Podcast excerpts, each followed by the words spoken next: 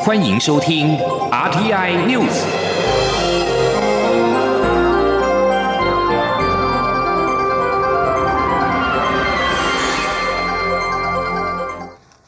各位好，我是李自立，欢迎收听这一节央广主播台提供给您的 RTI News。前行政院副院长陈其迈辞官参选高雄市长的补选，行政院发言人丁一鸣今天宣布。经济部长沈荣金接任行政院副院长，经济部政务次长王美花升任经济部长。两人对产业的熟悉，希望两人能够在武汉肺炎后疫情时代为台湾的经济复苏贡献所长。记者王维挺的报道。前行政院副院长陈其迈辞官参选高雄市长补选，行政院长苏贞昌决定由经济部长沈荣金接任行政院副院长，经济部次长王美花升任经济部长。行政院发言人丁仪明十九号表示，沈荣金在经济部服务三十八年，自二零一七年八月上任以来，积极推动产业创新、能源转型，更在今年因应武汉肺炎组成口罩国家队，于一个月内完。完成六十台口罩机组装，对国内防疫功不可没。丁一鸣表示，苏奎期许沈荣金可以在后疫情时代成为有政府拼经济的最佳助手。丁一鸣说。那在各国呢为口罩不足所苦的时候呢，台湾人都已经可以轻易在网络上预约口罩，甚至现在不用排队，在药局也可以买得到。我们还行有余力可以呃援助外国友人，呃沈副院长的功不可没。未来呢，苏院长希望呃沈副院长对业界的娴熟程度，在经济领域的长期耕耘，可以成为有政府拼经济的最佳助手。经济部次长王美花升任经济部长。丁仪明指出，王美花在经济部服务三十九年，对经济部业务非常熟悉。法律人出身的王美花，对产业法规调整有独到见解，成功完成公司法等修订，健全经营环境与法规，对国家经济整体发展有重大贡献。王美花负责国际经贸合作，推动新南向和美台、台欧盟经贸资商，多次组成招商团队和揽财团，为国内投资注入新量能。丁仪明表示，王美花在防疫期间于疫情指挥中心担任物资组组长，对政府有卓越贡献。丁一明表示，苏贞昌一向秉持拔擢九任公职、从基层做起的优秀公务员，希望沈荣金跟王美花替行政团队服务，为武汉肺炎疫情后的台湾经济复苏贡献所长。由于王美花的先生是国安会秘书长顾立雄，传出当时行政院一度因此对王美花的职位安排有疑虑。对此，丁一鸣表示，王美花久任公职，这跟她的夫婿是谁没有关系。且过去顾立雄也曾经担任经管会主委，两人也同时在公职为民服务，没有问题。中央广播电台记者王威婷采访报道。对于这项新的人事案。民进党团书记长钟嘉宾受访表示，沈荣金做事有效率、有方法，是辅佐行政院长苏贞昌的适合人选。国民党总召林维洲也期待沈荣金把后续振兴的政策做好，让产业更快复苏。总统府原定在今天下午召开。监察院第六届院长、副院长跟监察委员提名记者会，但是在下午临时宣布取消，而确切时间会另行通知。根据报道，蔡英文总统将提名总统府前秘书长陈菊出任监察院院长兼首届国家人权委员会主委，国民党籍台东县前县长黄建庭出任副院长。监察委员提名则包括了新北市前市长朱立伦时期担任副市长的陈生贤，在台北市长柯文哲第一任期担任副市长的陈景俊，以及台北市前秘书长苏立琼和民进党前立委叶宜金，跟台联前立委戴振昌，还有教育部前次长范训律等人。根据了解，蔡总统在今天下午约见所有提名人时，只缺了黄建庭没有出席。蔡总统在约见时也向所有提名人透露，之后的记者会取消，而且会对监察院的人事有更妥适的处理。准备好之后，就会再度召开记者会说明。国民党籍的台东县前县长黄建庭接受总统府提名出任监察院副院长，国民党考纪会主委叶信元今天表示，黄建庭事前并没有经过党中央同意就担任其他政党政务官，已经构成违纪。他表示，将先停止黄建庭的党权，同时也联络各考纪委员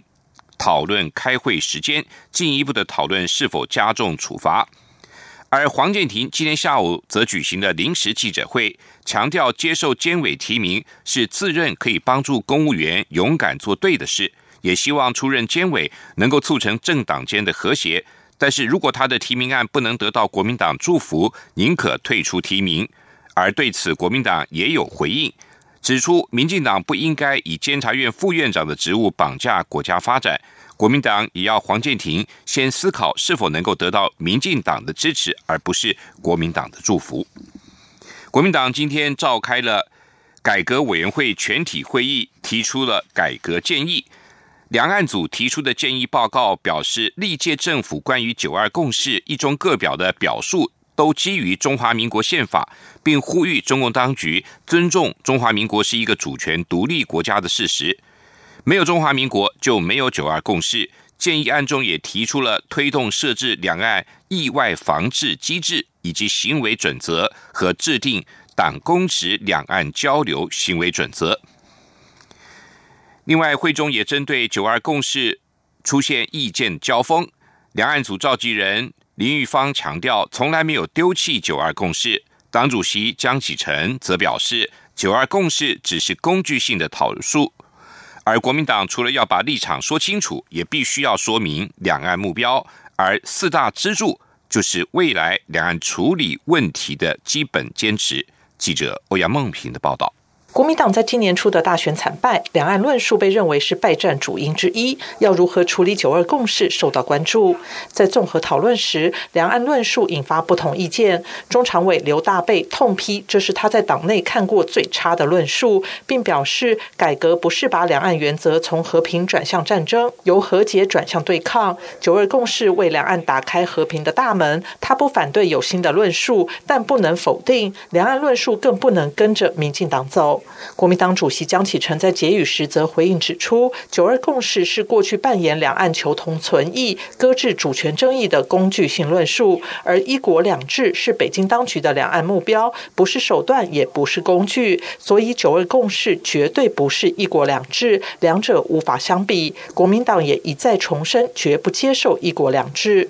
江启臣并指出，国民党除了要把九二共识的立场讲清楚外，也要告诉民众，国民党的两。岸目标是什么？而两岸组提出的四大支柱，就是未来处理两岸关系要守住的基本条件。他说：“今天九二共识的变，不是国民党的变，是北京当局，是民进党，所以造成了台湾民众对于九二共识，不管是误解也好，或者是啊不信任也好，所以国民党当然一方面我们有义务要把。”我们九二公司的立场讲清楚，除了九二以外，我们要 plus 什么东西？这是我们必要去思考的。两岸论述召集人林玉芳也回应表示，国民党从来没有要丢弃九二共识，也肯定九二共识的贡献。要判九二共识死刑的是蔡英文总统，不是国民党。他并强调，九二共识会走到如今的地步，是因为中国共产党局限一中各表的权利，要负很大的责任。中央广播电台记者欧阳梦平在台北采访报道。继补助应届毕业生之后，劳动部今天又宣布安稳雇佣计划即日起施行。雇主如果雇佣非自愿离职的失业劳工，每个人每个月发给雇佣奖助金新台币五千到一万三千元，时间六个月到十二个月不等。尤其如果是雇佣中高龄或弱势族群，最高会发给十五万六千元。记者杨文军的报道。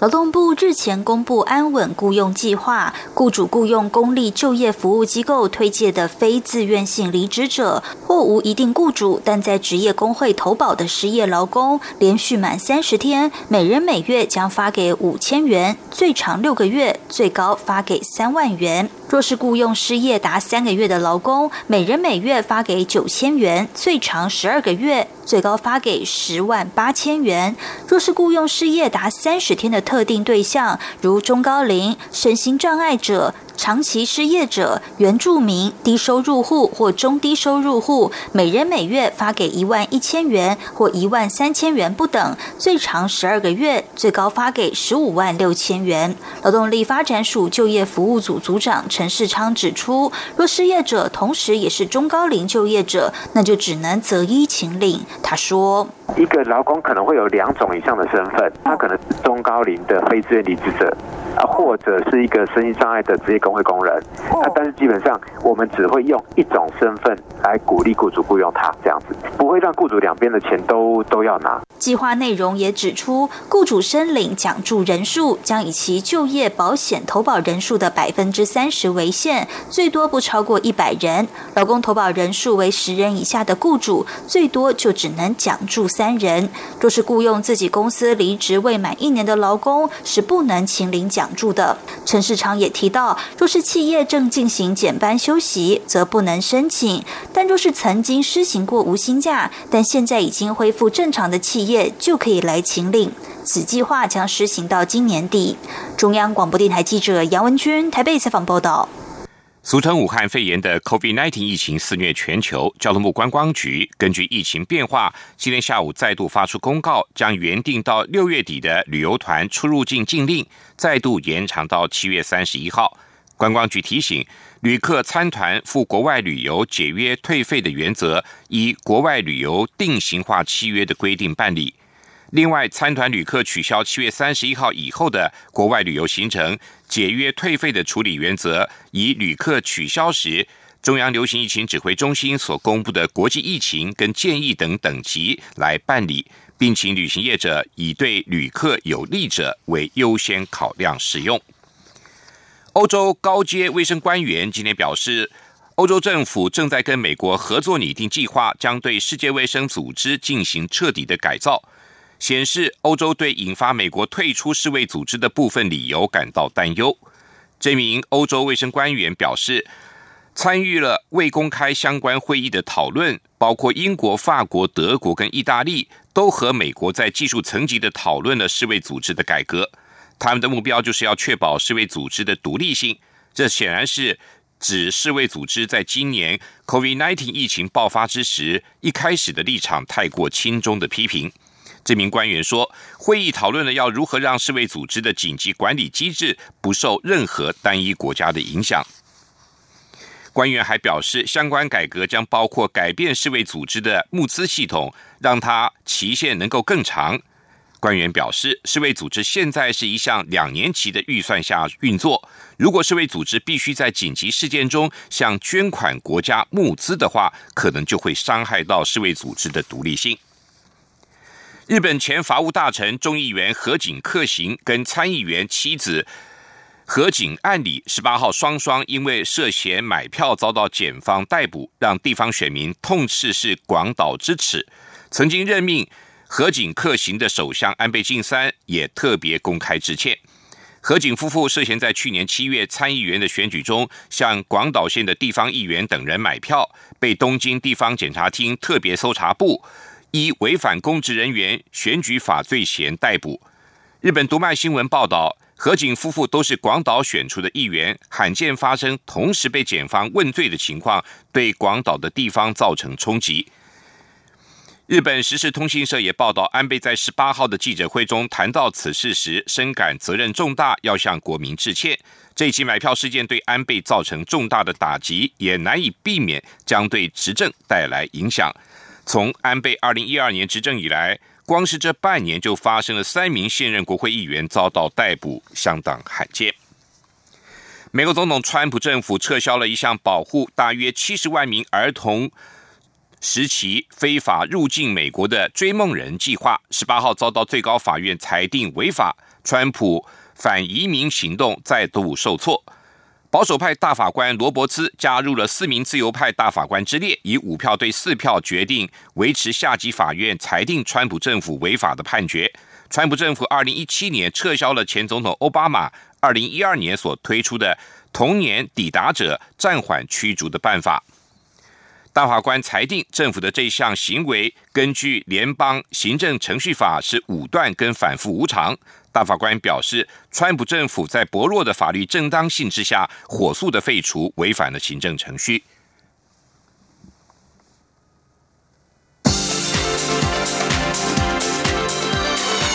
这里是中央广播电台台湾之音，欢迎继续收听新闻。欢迎继续收听新闻。蔡英文总统今天出席二零二零总统杯黑客松第一次工作坊致辞时表示，台湾科技防疫的表现亮眼，受到国际的肯定，许多国家都表达想要向台湾学习的意愿。总统表示，希望透过总统杯黑客松，让科技的发挥到最大的力量，为大家所关心的议题带来更多新的解方。记者王维婷的报道。蔡英文总统十九号上午出席二零二零总统杯黑客松第一次工作坊时表示，最近台湾开始进入防疫新生活，感谢大家共同配合，让疫情逐渐稳定且受到控制。他表示，在疫情刚开始的阶段，政府展开超前部署，也把很多先进的技术应用在防疫工作里面，透过科技防疫，让整个过程可以事半功倍，包括疾管署官方赖账号疾管家。口罩地图等许多国家都表达学习的意愿。蔡总统表示，希望总统杯黑客松未来可以为更多社会议题带来新解方。蔡总统说：“那么这次科技防疫的应用也受到呃国际的注目和肯定，有许多的国家表达了想要跟我们学习的意愿啊。我希望未来透过总统杯的黑客松的举办，可以继续促成更多的创意。”有意义的应用跟分析，针对我们现在大家最关心的社会的议题，带来更多新的方向跟新的解方。今年总统杯黑客松的主题是联合国的十七项永续发展目标。蔡总统表示，透过黑客分享以及协作的精神，可以共同解决永续发展议题。他说，今年的提案内容非常丰富，包含防灾、减塑、绿能、永续、农业议题、长照等方面的创新提案。非常期待看到大家产出的结果，可以让台湾朝永续发展的方向大幅迈进。中央广播电台记者王威婷。采访报道：二零二零年唐奖生技医药奖今天颁给了三名学者，包括美国的查尔斯·迪纳雷罗，还有英国的马克·费尔德曼，另外还有一位是日本的岸本忠三，表彰他们在细胞激素的研究促成了抗发炎生物制剂的问世，甚至于为治疗 COVID-19 也带来新的希望。记者吴丽君的报道。发炎是人体免疫系统为了抵御细菌或病毒入侵启动的正常防御机制，但是，一旦免疫系统失控，产生大量的细胞激素来迎战，就容易过度发炎，波及自身无辜的细胞，导致组织器官受损，酿成细胞激素风暴。严重者还会引发各式并发症，甚至丧命，如同俗称。武汉肺炎的 COVID-19 今年以来肆虐全球的惨况，了解疾病机制，才有办法研发出对症下药的生物制剂，提高治疗精准度，并降低副作用。二零二零年唐奖生技医药奖十九号正式颁给三名致力细胞激素的研究，从而促成抗发炎生物制剂问世的学者，包括美国科罗拉多。大学医学教授查尔斯·迪纳雷罗、英国牛津大学教授马克·费尔德曼以及日本大阪大学教授岸本忠三。其中，迪纳雷罗是在细胞激素中发现纯化并选植出第一个发烧及发炎的调控关键——介白素 （IL-1），进而催生各种以 IL-1 为标的的治疗新方向，为细胞激素研究奠。下基础，费尔德曼则是发现细胞激素中的肿瘤坏死因子 TNF 具有调节免疫反应，并成功以抗 TNF 抗体治疗类风湿性关节炎。另外，岸本中三发现介白素 IL 六是调节抗体产量的细胞激素，从而制备出抗 IL 六受体抗体，使细胞激素的研究从描述生物学。跨进现代分子科学与医学领域，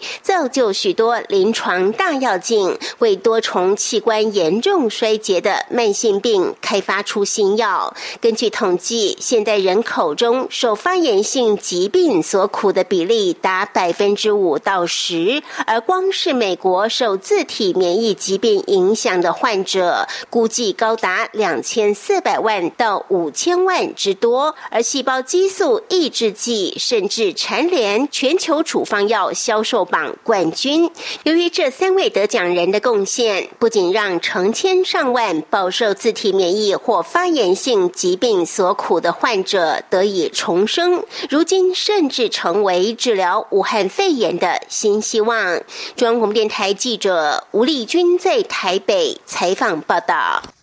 今年的夏至即将在二十一号到来，而这一天呢，除了太阳直射北回归线是年度最长的白昼之外，还有被誉为上帝的金戒指，也就是日环食即将现身，而且时间不到一分钟。这也是二零一二年以来环时代再度通过台湾，而且呢，错过之后还要再等一百九十五年，上帝的金戒指才渴望再度出现台湾上空。记者吴丽君的报道。台湾在一九五五年及一九五八年出现日环食之后，直到二零一二年才再度现身台湾上空。今年则预计在六月二十一号夏至当天下午两点四十四分四秒，由金门的初窥开启日食序幕。随后环时代将由西而东横越十个县市，包括金门、澎湖、云林、嘉义县市、台南、高雄、南投、花莲，直到。傍晚五点二十六分四十三秒于台东复原。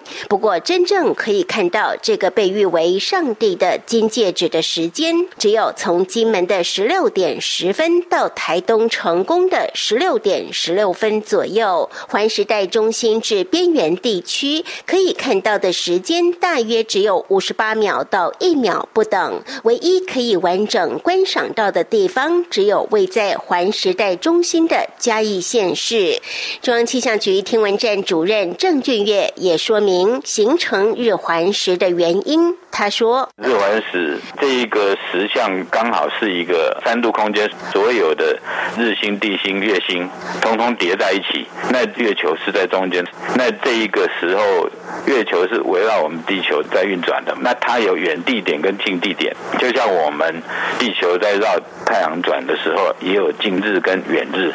那如果地球距离太阳近一点，月球距离我们地球远一点，它才会造成环食的。”现象。不过，由于台湾各地能观赏到日环食的时间并不规律，下回将到二零七四年才会在马祖上空现身，二一四九年也只有彭佳宇看得到。台湾本岛则要到二二一五年，也就是一百九十五年之后才渴望重现。气象局也提醒，日环食发生时，太阳光依旧很强，必须透过适当的遮减光器。材观看，而且持续观看的时间不可过长，以免伤害眼睛。无法外出观赏的民众，也可透过气象局官网线上直击上帝的金戒指。中央广播电台记者吴丽君在台北采访报道。台湾番石榴全年生产，向来有国民水果的称号。不过夏季芭乐容易受到气候影响，口感较软，影响市场。农委会高雄区农业改良场经过十年育成，在今天正式发表高雄二号珍翠芭乐新品种，并在今年夏季首度上市，要扭转民众认为夏天芭乐比较难吃的印象，而且被农改场视为是刺激夏季芭乐市场的战斗品种，是芭乐界的夏季天后。真脆芭乐的新品种是果圆形的白肉品种。而果重大约是五百三十克，果肉细致，果皮表面比较凹凸。农改场指出，真脆芭乐未来将在全国各地推广栽培，初期栽培面积的目标预计可以达到十公顷，品转计转十年期间将可以达到一百公顷的栽培面积，争取百分之一到百分之一点五的市占率。继续报道今天的前进新南向。前进新南向。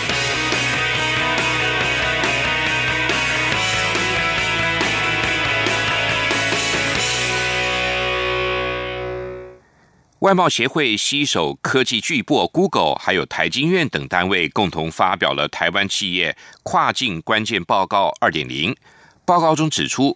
近年来东南亚国家在关键字的搜寻量掀起了 MIT 热潮，建议台湾中小企业。在俗称武汉肺炎 （COVID-19） 疫情渐渐趋缓之后，能够把握机会超前部署，透过数位转型、跨境电商进入海外市场，抢食数位商机的市场大饼。而东南亚潜力无穷，作为台厂发展跨境电商的重点市场，进而可以放眼全球。记者谢嘉欣的报道。武汉肺炎冲击全球经济，在各国封锁边境、封城措施中，也加速远距及电商商机大爆发，迫使企业加速数位化转型。根据外贸协会与 Google、台经院等单位合作发表的《台湾企业跨境关键报告二点零》，在三百一十七名拥有跨境业务决策权的主管中，已有过半受访的企业在过去一年跨境销售额获得成长。不过，中小企业出口占整体营收的比重。却只有百分之十一。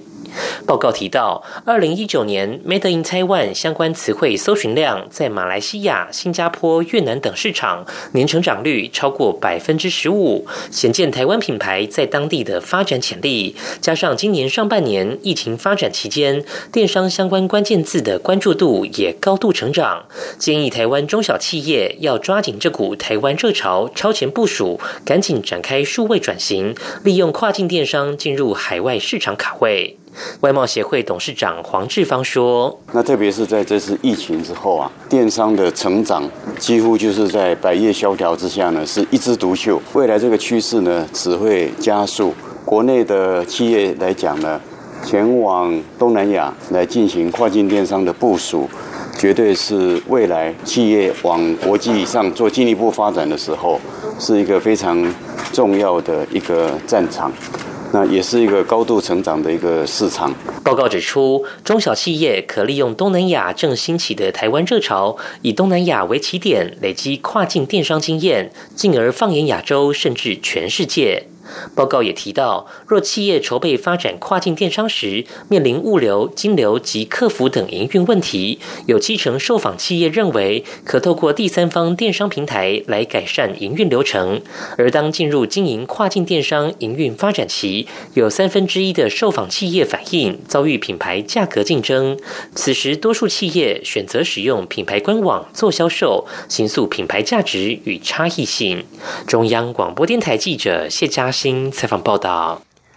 屏东美和科技大学经营新南向有成，除了打响了越南境外专班的金字招牌之外，今年更获得魏王以及子公司森美工业公司的青睐，举办校园征才活动，招募优质的越南毕业生，培育未来越南公司领导阶层主管。美和科大长期经营新南向国家，在越南和台湾各两年的越南境外专班。而且在越南当地打下了良好知名度跟影响力，并且和越南多所著名大学合作，毕业学生更是在越南当地企业跟台商企业占有一席之地。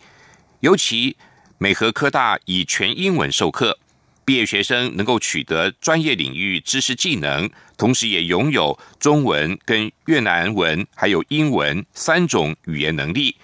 有效的协助越南台商公司治理跟业务拓展，毕业及就业就是他们最好的写照。